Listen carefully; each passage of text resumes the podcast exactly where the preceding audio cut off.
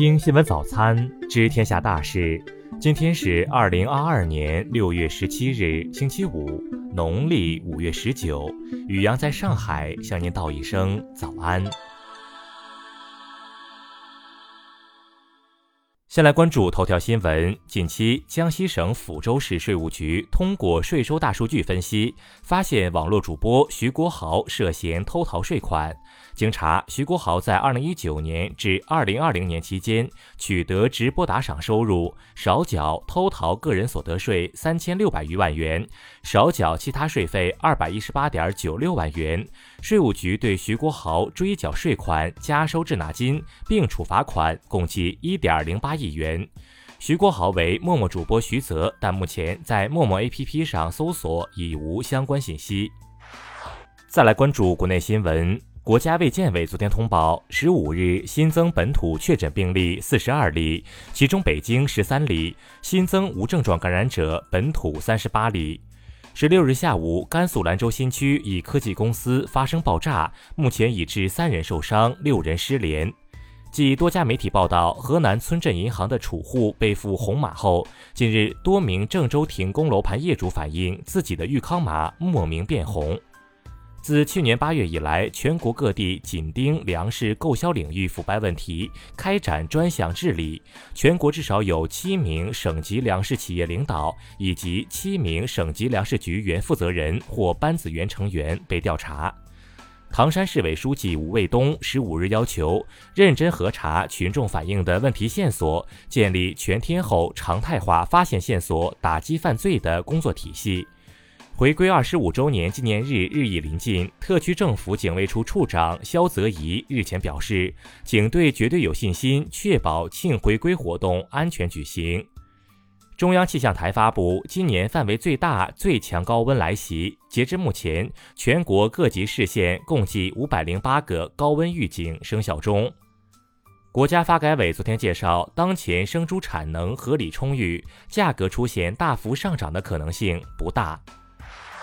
再来关注国际新闻，法国总统马克龙、德国总理舒尔茨和意大利总理德拉吉昨天已抵达乌克兰。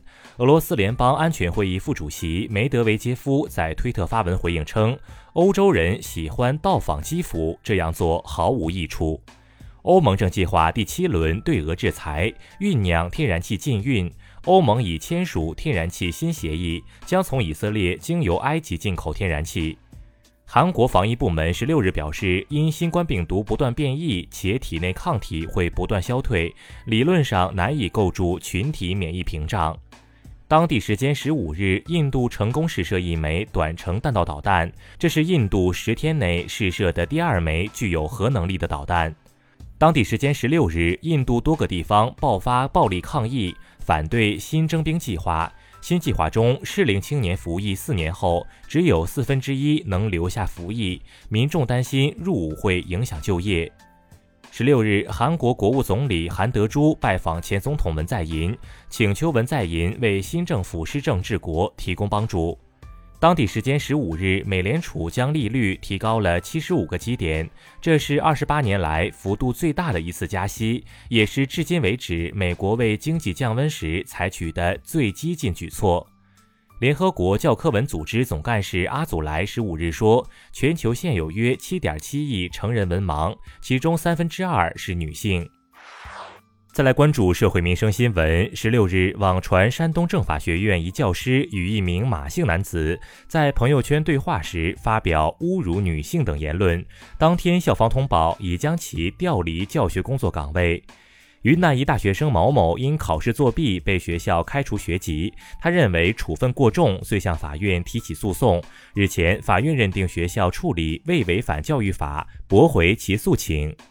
浙江诸暨市日前举行的一场二级建造师职业资格考试中，在与通过人脸识别进入考生汪某交换替考，不料仍被识破。目前，二人与介绍人已被采取刑事强制措施。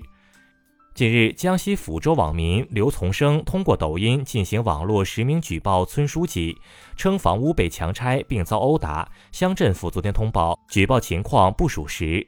宁波男子郭某为了快速牟利，网购制毒原料和工具，自学制作新兴毒品神仙水，日前被判处有期徒刑七年。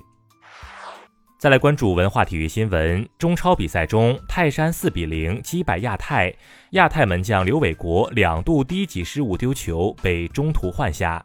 申花昨天三比一击败河北队，三胜一平保持不败，河北队则四战皆败。据法国媒体报道，巴萨圣日耳曼俱乐部的账目以及他们在遵守金融公平竞争方面可能存在的违规行为，欧足联可能对此展开调查。杭州万和网络科技有限公司发声明回应偷逃税被罚，表示深刻反省并已及时缴纳款项，并称贾乃亮从未参与该公司运营。以上就是今天新闻早餐的全部内容。如果您觉得节目不错，请点击再看按钮。咱们明天不见不散。